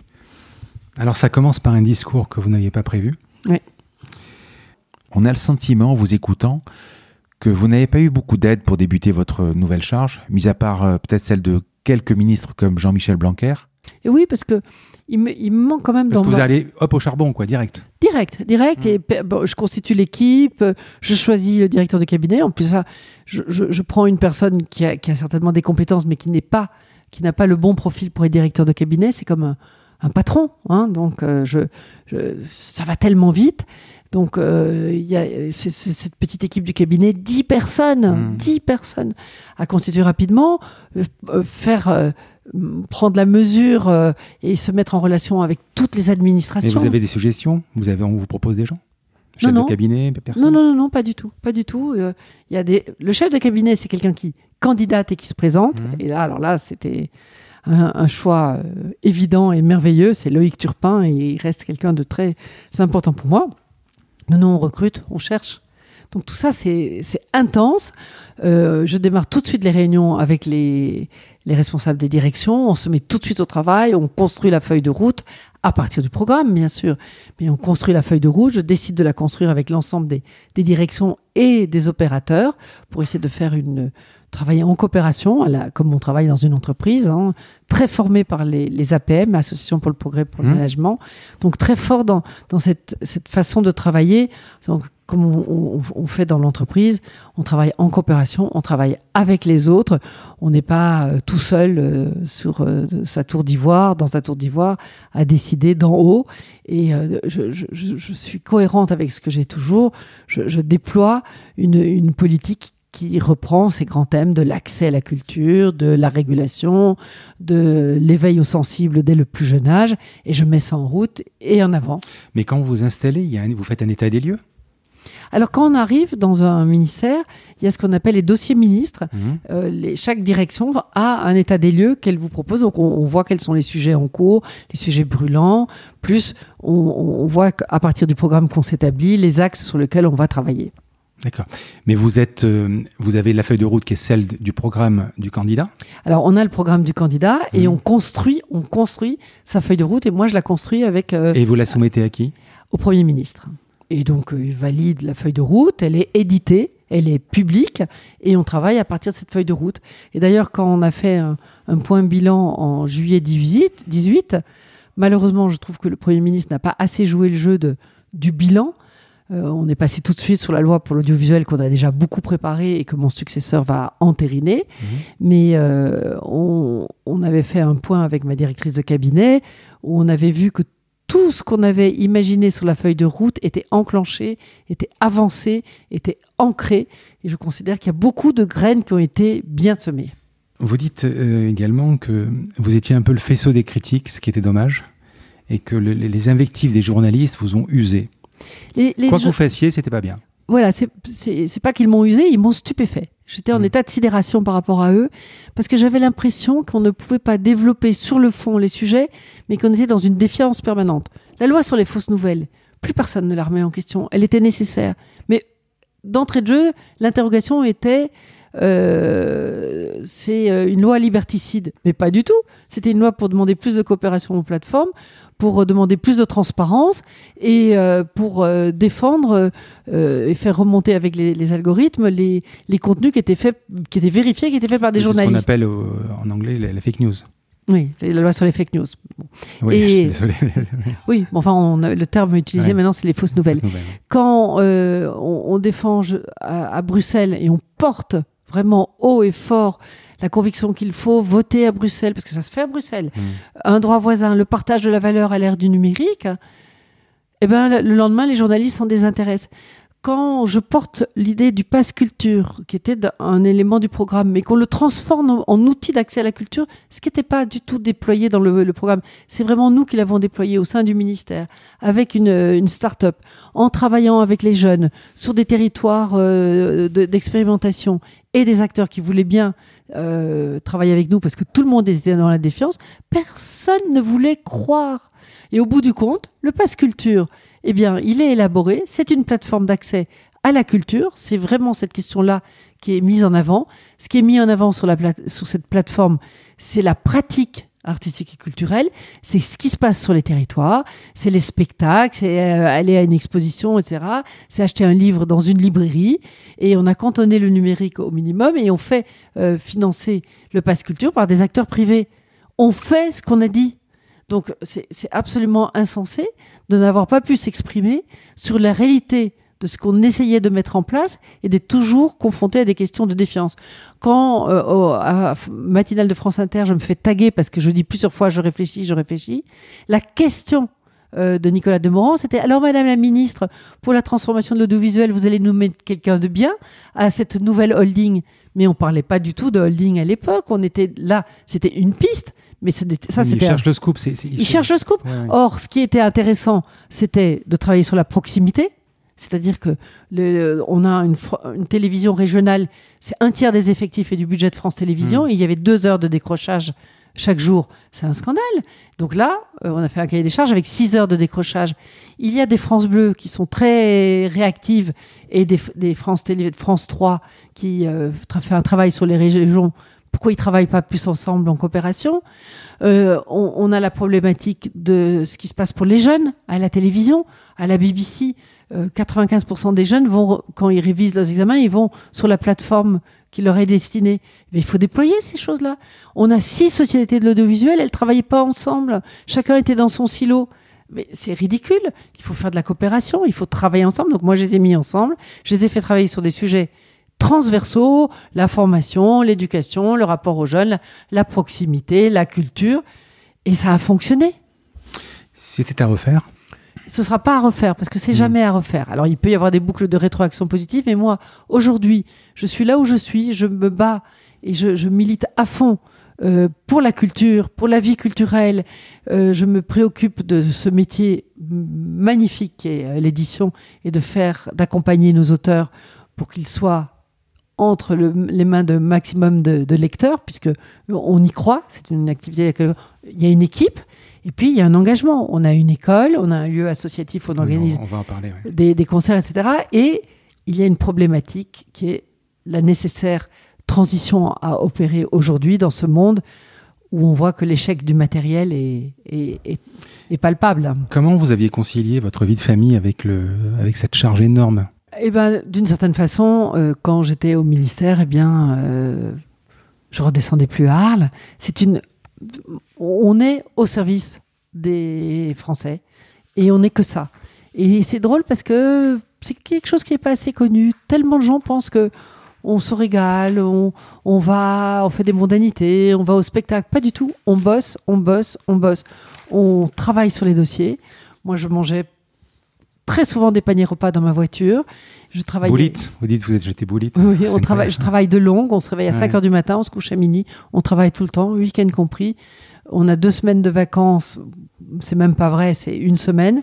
On a malheureusement plus le temps de assez lire et c'est une c'est un engagement total. Et je dois dire qu'il y a une chose que j'ai envie, envie, de dire euh, euh, aux, auditeurs, aux éditrices, c'est que je ressors avec un énorme respect pour euh, ces femmes et ces hommes qui osent s'engager en politique parce que c'est un sacré engagement. Je vais vous donner quelques chiffres. Le budget du ministère de la Culture en France, sauf erreur, c'est à peu près 10 milliards, 1%. Vous me direz, évidemment, c'est pas suffisant. Et, maintenant du ministère de la Culture, parce que si vous ramenez en, en plus les budgets qui correspondent à de la culture pour d'autres ministères, que ce soit mmh. même au ministère des Armées, au ministère de l'Éducation, etc., on va euh, l'augmenter peut-être de 50%. D'accord. Euh, quand on voit euh, le, gouvernement Bolsonaro au Brésil qui siffle la fin de la partie du ministère de la Culture. Oui, qui arrête le ministère de la Culture. Ou, les États-Unis qui n'en ont pas, est-ce qu'on peut faire sans? Mais sinon, à quoi ça sert un gouvernement non, non, Pour répondre comme Churchill, la culture, c'est essentiel, c'est notre fondement. Nous sommes culture, et ce qu'on retiendra d'ailleurs d'une période euh, d'un pays, c'est en général ce qui émerge à travers les artistes. Donc, mmh. c'est l'essence même de ce que nous sommes, de ce qui nous constitue, de ce qui nous fait vivre. Ce sont les récits qui nous font vivre. Donc, la culture, elle est essentielle.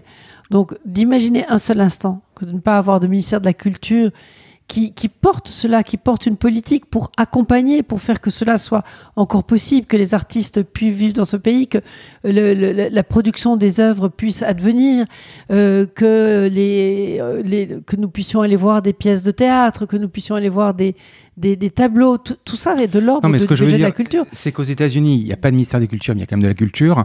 Il y a plus de privés. Est-ce qu'on va pas y arriver tôt ou tard euh, Parce que les budgets baissent de plus en plus, même si le ministre Azoulay a augmenté les budgets. Alors, très sincèrement, c'est un engagement du président Macron. Mmh. Il a effectivement maintenu le budget de la culture. Et si dans le budget euh, dit du ministère de la Culture et de la Communication, vous isolez le budget de la culture à proprement proprement parler, il ne baisse pas d'un iota, voire il augmente un petit peu. Il faudrait qu'il double, bien évidemment. Mais il n'y a pas que le ministère de la Culture qui contribue à la culture. On est dans un pays où la culture est ce qu'on appelle une compétence partagée. La culture est portée par le ministère et à travers ses directions régionales des affaires culturelles, et elle est portée aussi par l'ensemble des... et le privé, bien sûr, parce mmh. qu'il y a beaucoup de choses qui se font de ce côté-là, et puis par l'ensemble des collectivités territoriales. Là où pour l'action culturelle, le ministère de la Culture dépense 3 milliards 7, l'ensemble des collectivités territoriales dépensent plus de 9 milliards 6. Donc il est, il est conséquent. C'est d'ailleurs, on peut le rajouter au, au, budget euh, public de, de, de, la culture en France.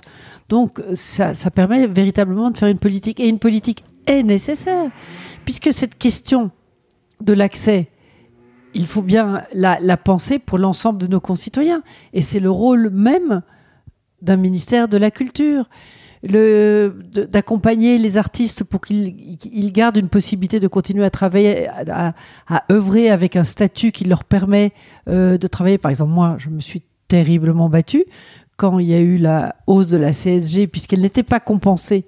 Les artistes en France, et ça c'est dû à Malraux et à De Gaulle, ont il y a un statut de solidarité de l'ensemble de la nation à l'endroit des artistes qui sont la fierté de ce pays. Vous vous souvenez de Molière, vous vous souvenez pas de tout ce qui s'est passé forcément à son époque.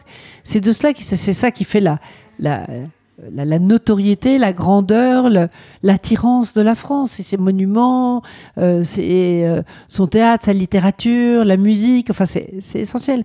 Donc le, le, le, budget de la culture, il sert à ça, mais il doit avoir le souci que euh, cette culture puisse être produite et partagée par le maximum de gens.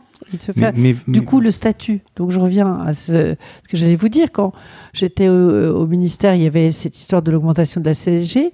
Comme il, n'y a pas de, cotisation en face, ils n'avaient pas de compensation. Ils étaient ce qu'on appelle, ils sont passés dans le trou de la raquette.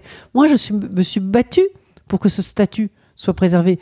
On va, je sais que le ministre actuel va se battre aussi au niveau des retraites, parce que on ne peut pas pénaliser cette catégorie d'acteurs de, la société qui euh, apportent tellement à la société sans que ce soit même mesurable, mais il ne s'agit pas de restreindre cette possibilité-là, sinon on est un pays qui s'appauvrit. Nous savons que le ministère de la Culture est un gros ministère avec différents pôles.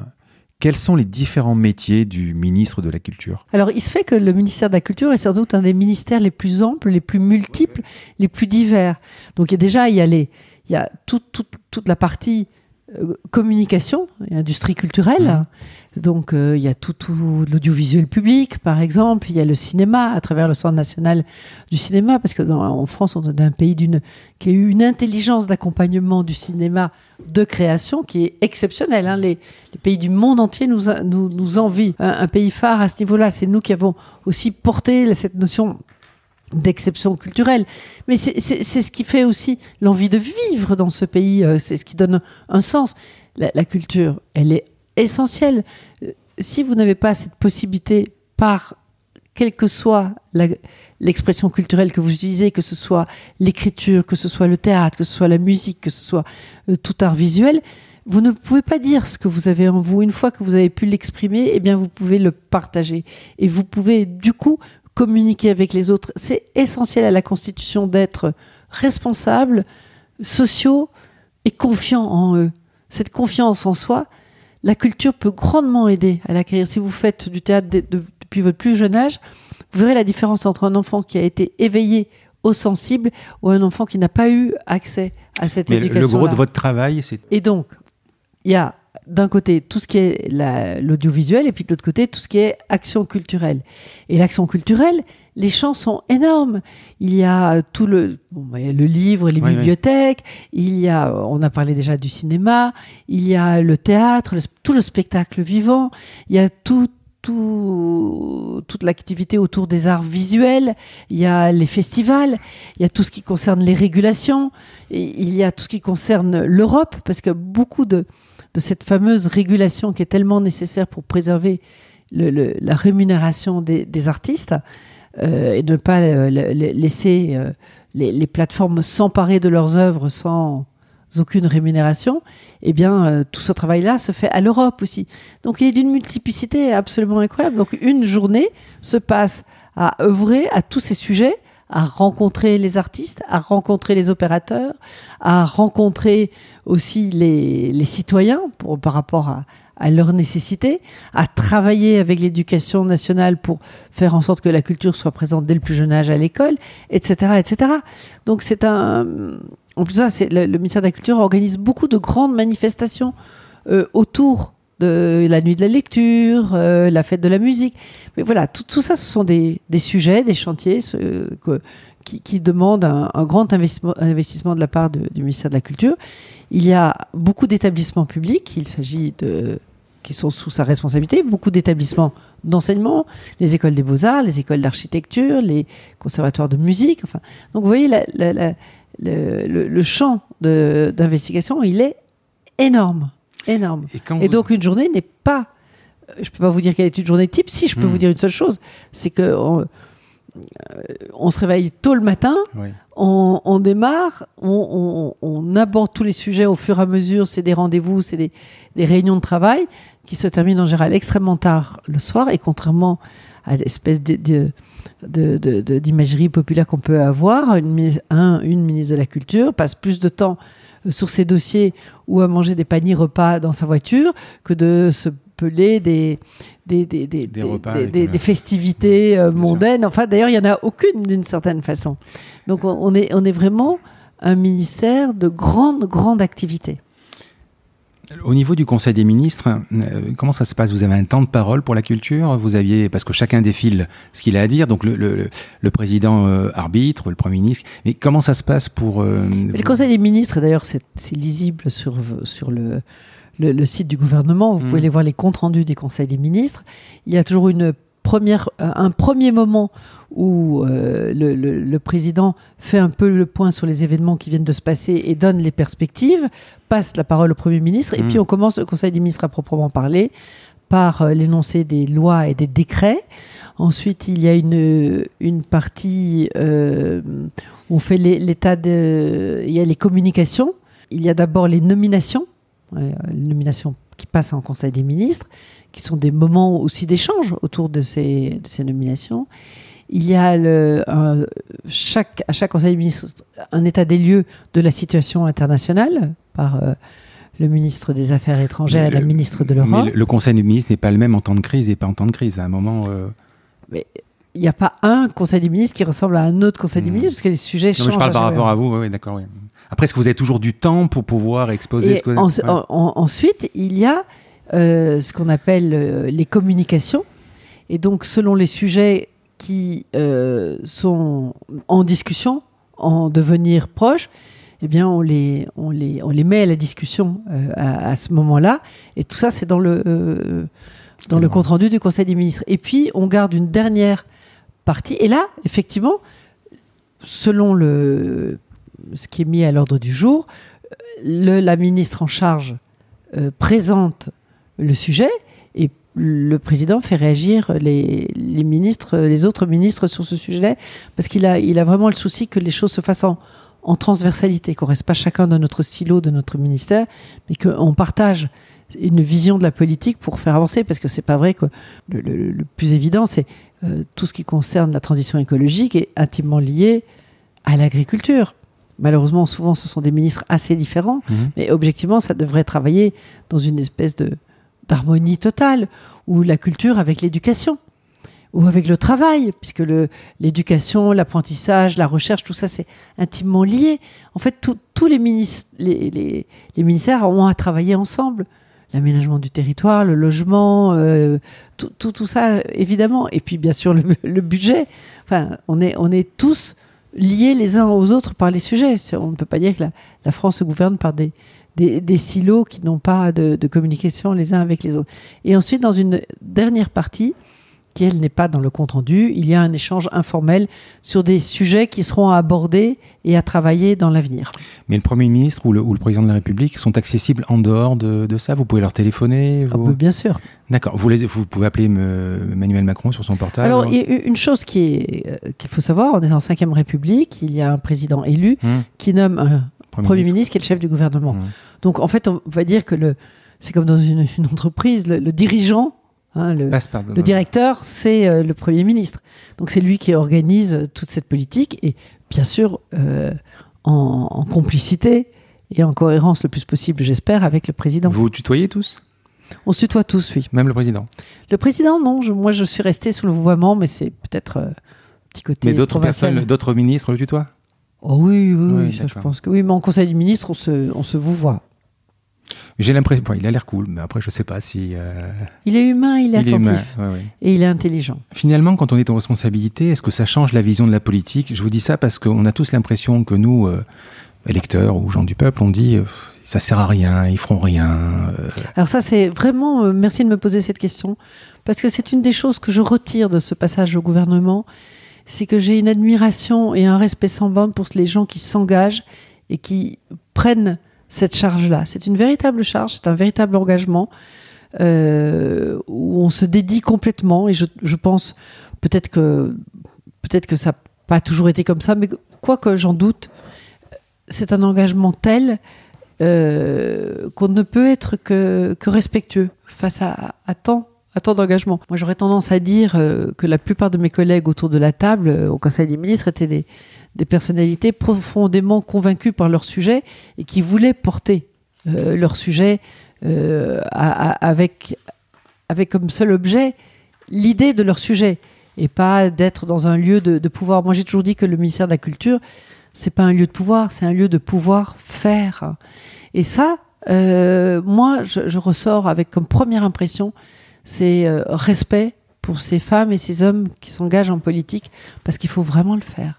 Et euh, l'image, malheureusement, que j'entends évoquée par beaucoup de, Français, c'est ouais, mais quel fainéant, mais ils abusent, etc. S'il y a bien des choses qu'on ne peut pas leur reprocher, c'est cela. Quand vous dirigez une entreprise, on est habitué à l'action. Quand on, est-ce qu'à un moment ces réunions, tout ça, c'est, vous n'avez pas l'impression que ça n'avance pas? Écoutez, dans les entreprises, on a aussi beaucoup de réunions et parfois ça n'avance pas non plus parce que il y a des tas de facteurs euh, qu'il faut prendre en compte. On, a une législation effectivement qui, rigidifie parfois euh, la possibilité d'avancer. On, on est dans un, une, société qui, qui, avance beaucoup dans la défiance, dans le l'idée d'encadrer au plus possible le, risque et d'être dans la précaution. Et c'est que ce soit dans le privé, dans le public, on le retrouve. je dirais que moi qui ai travaillé donc dans le privé avant dans le public parce que je faisais de la recherche, le privé ensuite et à nouveau euh, pendant 17 mois euh, au gouvernement, j'ai plutôt été étonnée de la capacité de faire et d'avancer. Après, c'est pas toujours facile parce qu'il y a des, des, habitudes, des réticences, il y a une grande dichotomie en France entre cette administration qui, est très nourrie par euh, des personnes formidablement formées, je dirais à travers des grandes écoles spécialisées comme l'ENA, etc., mais qui leur donne du coup une certaine vision des choses qui est souvent euh, déconnectée du réel de, la vie active. Et euh, c'est vrai que du coup, là, il peut y avoir tout d'un coup des freins qui se mettent en place. Rien que l'opinion. Hein Rien que l'opinion. Chaque décision, vous allez vous dire qu'est-ce que va penser l'opinion. Non, non.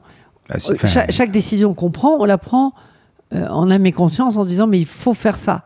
Enfin, moi, en tous les cas, j'ai découvert après qu'effectivement, quand on avance dans un chemin, par exemple, je pense au pass culture, on avance que par rapport à la défiance. Et ça, c'est assez étonnant. Quoi qu'on fasse, il y a cette défiance. Quand j'ai porté la loi sur les fausses nouvelles, qui est une, pas une, un, travail qui m'a été imposé, mais qui est un travail que j'ai fait en conviction. Après, euh, moi, je découvrais tout ça et j'ai réalisé à quel point c'était aussi porté par le président, mais moi, je voulais absolument qu'on travaille sur ce sujet-là et ça s'est bien trouvé, puisque c'était aussi le, projet de, euh, du, président et du gouvernement. Le, temps d'élaboration euh, du, projet de loi, on, est confronté qu'à cette espèce de, défiance permanente, qui est nécessaire hein, pour le débat euh, démocratique, le questionnement, je dirais, pas la défiance, le questionnement. Et puis après, tout d'un coup, une fois que c'est là, plus personne s'en préoccupe. Mais je dirais qu'aujourd'hui, avec ce qui se passe avec Facebook et tout ce qui a été révélé depuis, je dirais que la loi, elle était d'une urgence absolue et que c'est même hallucinant qu'elle ait provoqué des interrogations avec des idées que ça pouvait être, euh, être liberticide, alors que, au contraire, de ne pas réguler euh, les plateformes aujourd'hui, voilà euh, quelque chose qui est liberticide. Parce que si les plateformes captent toute la valeur, en se disant non responsable des contenus éditoriaux, on va dans tous les sens et vers toutes les catastrophes. On change de sujet, on va parler d'école. Dans une de vos interviews, vous citez Montaigne. Éduquer, ce n'est pas remplir le chaudron, mais allumer le feu en dessous. En 2014, vous créez l'école du domaine du possible avec une première classe de 31 élèves qui expérimente une méthode où l'accompagnement remplace l'évaluation. Expliquez-moi.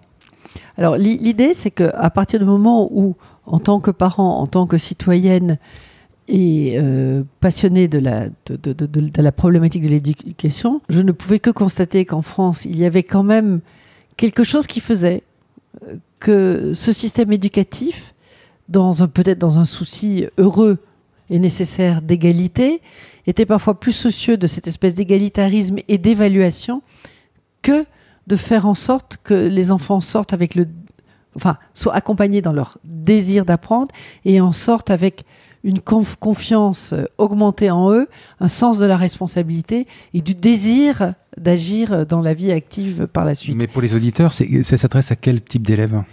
L'école qu'on a créée, hmm. du coup, on a créé une école, et c'est une école où l'enfant, le, projet est autour de l'enfant. Et euh, dans une propriété à 15 km d'Arles, donc dans la nature, hmm. c'est une école locale, c'est une école du réel où les enfants apprennent au milieu de la nature. Euh, aujourd'hui, ça devient une évidence euh, qu'il faut peut-être aborder euh, les questions d'avenir par rapport à la nature. Donc cette école, elle, remplit cette fonction-là. Ensuite, je crois qu'aujourd'hui tout le monde est d'accord que l'école en silo, où on passe d'une matière à l'autre sans, sans lien, est absurdissime. Aujourd'hui, le savoir existe, est accessible par des tas de moyens. Ce qui est important, c'est d'arriver à les relier, c'est d'arriver à en, tirer un bénéfice pour avancer dans la vie et pour euh, se nourrir de cela, pour euh, élaborer euh, des projets. Donc on travaille sur l'idée du projet à partir du collège, puisque ça commence à la maternelle et ça va pour l'instant jusqu'à la troisième. Notre souhait, ce serait de faire ensuite un lycée agricole, puisqu'on est dans la mhm. nature, et aussi nourri par toutes les pratiques artistiques. Donc c'est une école dans la nature, une école locale, une école euh, du réel, une école euh, aussi où la nature, le cheval a une place importante. Les, enfants peuvent monter à cheval, peuvent aller travailler dans le potager. Les enfants aussi pratiquent beaucoup d'art, ils chantent tous les jours, ils font de la musique, ils font beaucoup de travaux manuels, ils font du théâtre. Et puis, avec beaucoup d'exigences, ils apprennent aussi tous les fondamentaux. Et à partir euh, du collège, on les fait travailler en transverse et en coopération, en, projet. C'est-à-dire que c'est euh, un projet qui va guider l'idée de, construire autour le cours d'histoire, de géographie, de français, de, et aussi de mathématiques, etc., de physique, de chimie. Mais aussi, les langues sont un des éléments importants euh, des apprentissages. Aujourd'hui, on ne peut pas imaginer de ne pas apprendre plusieurs langues. Donc, c'est une école qui devrait être une école finalement assez classique, qui est plus une école expérimentale, parce qu'on est dans un pays où les, choses étaient assez codées en silo, avec euh, l'évaluation, avec euh, beaucoup de, difficultés à, trouver euh, une confiance en soi et, et, une envie de faire. Et donc nous, on travaille là-dessus. Et du coup, c'est ouvert à tous les enfants. Mais il se fait que comme notre école traditionnelle, parfois n'est pas dans une capacité à être attentif aux enfants qui sont un peu hors cadre, qui ont une intelligence ou émotionnelle euh, ou une intelligence tout court plus évoluée ou différente, eh bien ces enfants-là, dans le système, je dirais général, sont plus souvent laissés pour compte et donc ils viennent plus souvent euh, vers nous, ce qui est une richesse d'ailleurs pour l'école parce que du coup, ça fait une multiplicité d'approches. Vous ne l'avez pas ouvert ailleurs, uniquement C'est un projet, peut-être dans d'autres villes? Alors, c'est l'idée de l'expérimentation. À partir, euh, il faut bien faire ce qu'on fait. Après, qui veut s'emparer d'un projet le fait. Et d'ailleurs, il y a beaucoup d'expériences qui se fassent, qui se font à travers le territoire. Et c'est ça qui est, formidable.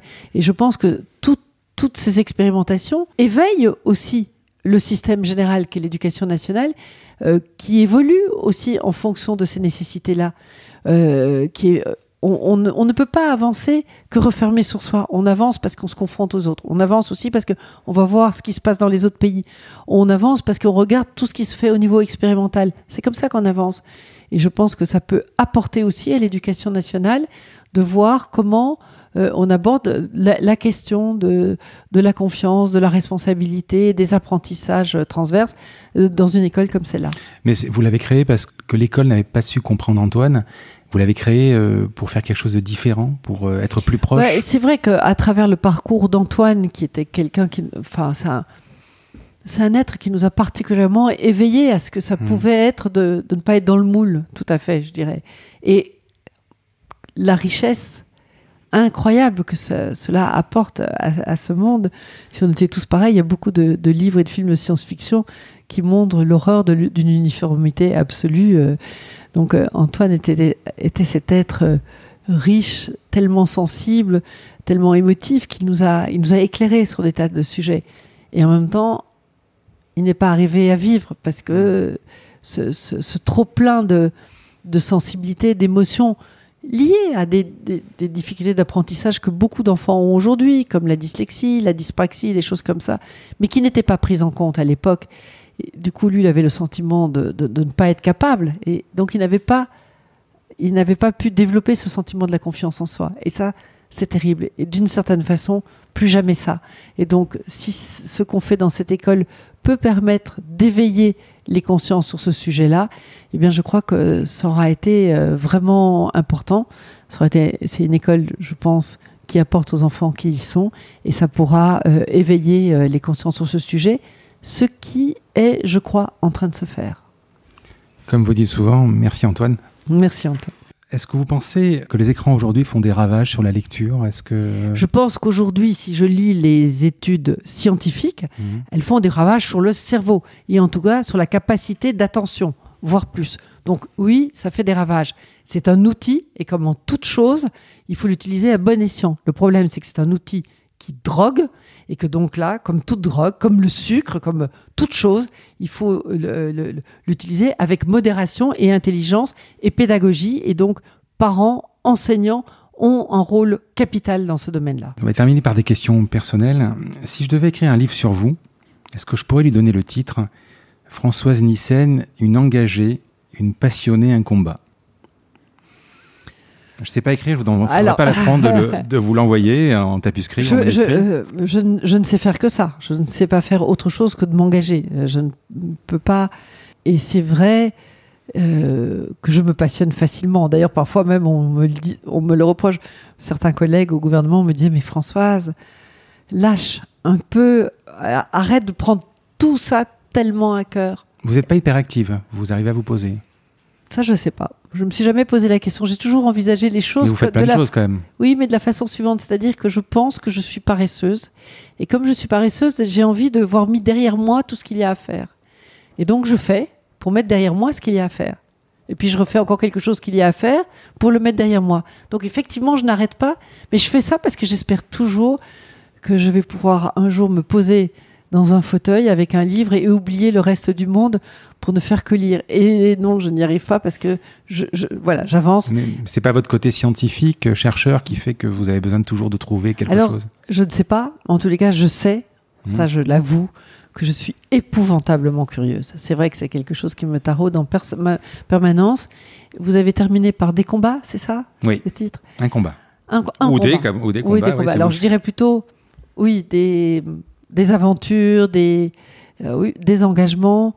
Euh, j'aimerais à penser que ce n'est pas un combat, que c'est un chemin de vie. C'est pas lutte contre le système, contre l'exclusion. L'exclusion, oui. Et, contre le, euh, le... Même l'écologie aujourd'hui, c'est un combat. C'est, plutôt pour. Voilà. Alors ça, c'est important. Hmm. C'est-à-dire que mon idée, c'est plutôt de travailler pour que de travailler contre. Donc, une école, on la fait pas, pas du tout contre l'éducation nationale. Au contraire, on la fait avec, avec et pour les enfants. là, on va lancer un, grand moment en, avril autour de l'idée de agir pour le vivant, avec le vivant, avec les artistes qui s'impliquent, avec les, chercheurs qui s'impliquent sur ces questions-là, dans l'environnement dans lequel on est. Euh, je, je, suis en train de m'engager sur un projet à Marseille qui s'appelle la Fondation Méditerranée, qui serait un lieu de sensibilisation des, euh, de, nos citoyens et de nos jeunes citoyens à toutes les problématiques qui sont posées aujourd'hui face euh, aux nécessaires euh, défis environnementaux et sociaux. Et donc, c'est des, des, actions pour et pas contre, oui, pour et avec les gens. Est-ce que vous avez une, des passions autres que la lecture et la musique? Bah, Les autres. Les autres. Mes enfants. Oui. oui bien sûr. et la cuisine. Oui, d'ailleurs, Mathias Hénard dit de vous que vous avez une capacité incroyable d'organiser un repas de 15 personnes au dernier moment sans être prise au dépourvu. Quasiment. Mais c'est toujours un peu la même chose, c'est les autres et, la curiosité. J'aime faire, voilà, la, partager un repas pour moi, ça me paraît un des moments les plus heureux, et de, de, de, de concevoir le repas et même de l'élaborer avec, mmh. mais pour les autres, c'est quelque chose que je trouve éminemment joyeux et j'adore faire ça. Puis c'est mon petit côté ancienne chimiste. J'aime bien mélanger les choses. Alors j'ai vu dans votre livre également, vous citez Lewis Carroll. Alors j'ai beaucoup aimé cette phrase, mais parce que je trouve qu'elle vous correspond bien. Heureusement, je n'aime pas les épinards, parce que si je les aimais, j'en mangerais et j'ai horreur de ça. J'ai pas l'impression que vous avez mangé beaucoup d'épinards. Pourtant, j'adore ça. Eh non, alors, euh, le paradoxe, c'est que j'adore les épinards, mais j'adore ce genre de, de, raisonnement. J'aime bien ce. C'est les, les, syllogismes ou ces espèces de réflexions qui sont des abîmes. On vient de publier un, livre merveilleux de Étienne Klein sur le vide. Et dans cette question, dans ce livre, il aborde la question du néant, du vide et du rien et les choses ne sont pas comparables. Et quand vous mettez les uns au bout, en bout à bout, ça fait néant, vide, rien. Néant, vide, rien. Ah oui. C'est extraordinaire. Moi, ça me, ça me plonge dans un, un abîme de, de, de, de, perplexité, mais de, de bonheur euh, que je ne peux pas expliquer, pas rationnel. J'adore toutes ces choses Encore qui une fois, scientifique peut-être, mais bon, voilà. Est-ce que vous voulez aborder un sujet qu'on n'a pas abordé? Ma grande interrogation, euh, que aujourd'hui, alors que tout le tout tout le dit, que ce soit euh, tous les indicateurs euh, écologiques. Euh, avec les effondrements de la montagne, moi je viens de passer une semaine en montagne, le, le- le bouleversement climatique, chaud, froid, on ne comprend pas très bien ce qui arrive, les inégalités qui se creusent, où on voit que les, salaires des, plus riches augmentent, la situation des femmes euh, dans le monde, la problématique de plus en plus de maladies allergiques, la problématique de manque d'argent pour soigner euh, les gens, euh, qu'on n'arrive pas à reposer. Très simplement la question fondamentale de est-ce que notre société doit continuer à être une société d'extraction et d'exploitation et non pas une société du lien. Et ça commence par respecter la terre, imaginer les liens entre nous, avoir une bonne alimentation, parce que disait Hippocrate, l'alimentation c'est la santé. Si vous avez une bonne alimentation, vous avez un cerveau qui est en meilleure santé, vous apprenez mieux à l'école, vous êtes plus dans le désir d'apprendre, vous, vous vous laissez moins euh, dicter votre vie par, par l'extérieur et vous avez envie d'être plus en responsabilité, moins abattu, moins euh, affalé sur vous-même, avec plus d'énergie.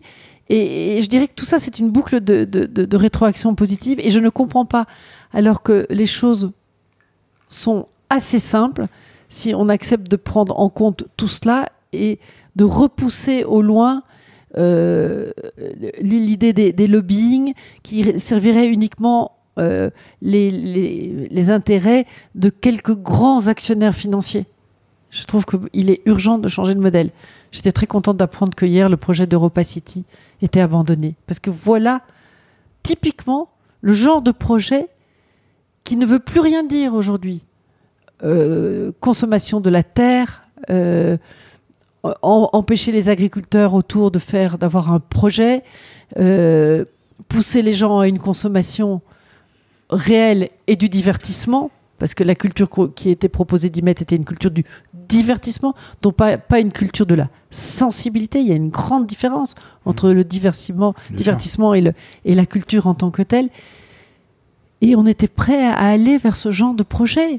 Mais on est tombé sur la tête. Il est urgent d'arrêter tout cela et de repenser en fonction des fondamentaux, qui est euh, effectivement le respect de l'autre, le respect de soi à travers sa santé, du sol qui est notre plus grand patrimoine. C'est pas si difficile que ça et on ne le fait pas assez. Et pour moi, c'est un sujet insensé parce que c'est urgent. Sinon, on peut peut-être aller droit dans le mur. Je n'aime pas dire ça, mais les possibilités de réaction, d'action, de, de, de, de- même de, métier, d'occupation de, que ça peut donner, je ne comprends pas qu'on n'y aille pas euh, avec euh, une détermination totale. Vous avez appris le violoncelle à 50 ans? Oui, mais j'ai pas continué. mais j'ai- la, la, la J'ai passion. fait du violon, c'est compliqué. alors, le Mais j'adore le violoncelle Ouais. et peut-être que je rêverai un jour de pouvoir le reprendre. Mais, mais vous là- êtes issu d'une maman qui a appris le, le russe, je crois, à 70 ans. À 70 ans et le piano à 50 ans et qui joue Ouais. merveilleusement du piano et qui a 94 ans Ah oui. est toujours merveilleuse. Euh, voilà, c'est aussi un choix. J'ai beaucoup d'enfants. On a créé euh, cette école. C'est une voilà. les- Antoine a été un enfant merveilleux, mais qui nous a, qui m'a pris aussi beaucoup d'attention, beaucoup de temps. Maintenant, j'ai 13 petits enfants, euh, même un peu plus, puisque ma fille vient de rencontrer un compagnon qui est lui-même euh, quatre enfants. Donc, on a une très grande famille. Et puis, agir pour le vivant aujourd'hui, plus que jamais.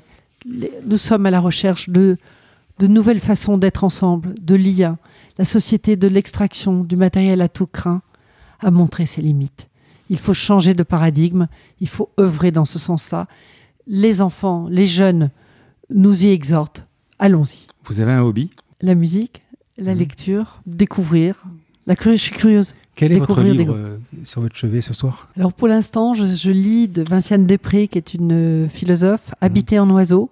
Mais je lis aussi le futur roman de Frédéric de Gelt. Vous lisez plusieurs livres en même temps? Oui, je lis Ouais. plusieurs livres en même temps, selon les, les lieux où je me trouve, selon le moment. Et j'ai, je viens de terminer le merveilleux essai de Étienne Klein sur le vide, où il essaye d'analyser ce que c'est le vide. Et bon, j'ai terminé là toute la rentrée littéraire euh, avec passion. J'ai lu euh, avec un intérêt euh, très euh, éveillé, je dirais, le livre de Danny Robert Dufour qui porte un titre un peu provocateur qui s'appelle Baisse ton prochain, qui est une analyse du capitalisme à travers euh, la théorie des abeilles, notamment de Mondeville et les essais Mhm. de Mondeville. J'ai trouvé ça passionnant. Et le dernier texte qui m'a bouleversé, c'est le livre de Rhys, 1 minute 49 secondes, qui essaye de parler autour de cet attentat, de ce qu'il a vécu, de là où il vient et de là où il va. Et puis pour terminer, la leçon de vie de Ahmet Altan. Je ne reverrai plus le jour. Je terminerai par deux questions. J'ai l'impression que vous avez un parcours sans faute. Non, non. Bon, c'est mon point de vue. Quelle est votre plus grande erreur? Peut-être contrairement à la, la parole que je cite tout le temps de d'Edgar Morin, qu'à force de sacrifier l'essentiel à l'urgence, on oublie l'urgence de l'essentiel. Parfois, je peut-être de faire beaucoup de choses parce que je suis extrêmement curieuse. Et l'autre chose, qui est peut-être une leçon à partager, j'ai toujours terriblement manqué de confiance en moi. Et parfois, ça dessert. Parce que parfois, il faut y aller avec peut-être plus d'autorité, plus de détermination, encore en tous les cas, peut-être plus de confiance, parce qu'il faut avancer et que là, il y a des urgences sur lesquelles il faut s'engager. Le pendant, quelle est votre plus grande réussite à part vos enfants et vos petits-enfants? Une, communauté de. Le, rapport avec les autres. J'aime être en rapport avec les autres, j'aime. euh, les découvrir, j'aime parler, j'aime. euh, Je me laisse aller à ce plaisir-là de rencontrer l'autre en permanence. Et je le fais aussi en partageant la musique, euh, en allant au cinéma, en lisant. Et peut-être que ça, c'est. Mais c'est très égoïste comme, euh, comme, euh, comme accomplissement. Mais c'est vrai que euh, je voudrais peut-être avoir encore plus de temps pour mes enfants et pour mes petits-enfants. Et mon mari. Je vous remercie du temps que vous m'avez consacré pour notre conversation. C'est un honneur. J'étais très fier. J'étais stressé avant de venir, euh, mais j'ai passé vraiment un formidable moment. Et puis, je je trouve vraiment que vous êtes admirable. Merci, Françoise Nissen. Merci à vous. Grand merci à tous d'avoir écouté cet épisode jusqu'ici.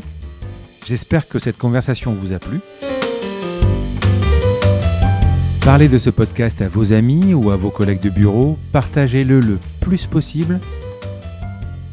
Abonnez-vous en cliquant sur le petit bouton s'abonner dans votre application mobile ou sur euh, votre ordinateur. Ainsi, vous serez averti dès qu'un nouvel épisode est en ligne. Je sillonne la France pour vous proposer de nouveaux invités c'est vraiment beaucoup beaucoup de travail. Ce n'est pas mon métier, vous l'avez peut-être compris. C'est une passion que je pratique en dehors de mon job. Si vous avez apprécié cet épisode, dites-le moi avec des étoiles, 5 de préférence sur Apple Podcast, anciennement iTunes, et d'y ajouter un gentil commentaire, ça me fera plaisir. Ça me permettra également de remonter dans les classements. Et puis si vous n'êtes pas Apple, c'est pas grave, parlez-en autour de vous, partagez sur les réseaux sociaux, c'est prévu sur votre application de podcast préférée. Enfin, vous pouvez vous abonner sur lacombinaison.fr pour être averti dès qu'un nouvel épisode est en ligne. Je suis Frédéric Azoulay. N'hésitez pas à me faire remonter vos remarques, vos questions, mais aussi des invités que vous aimeriez entendre. Je vous dis à bientôt.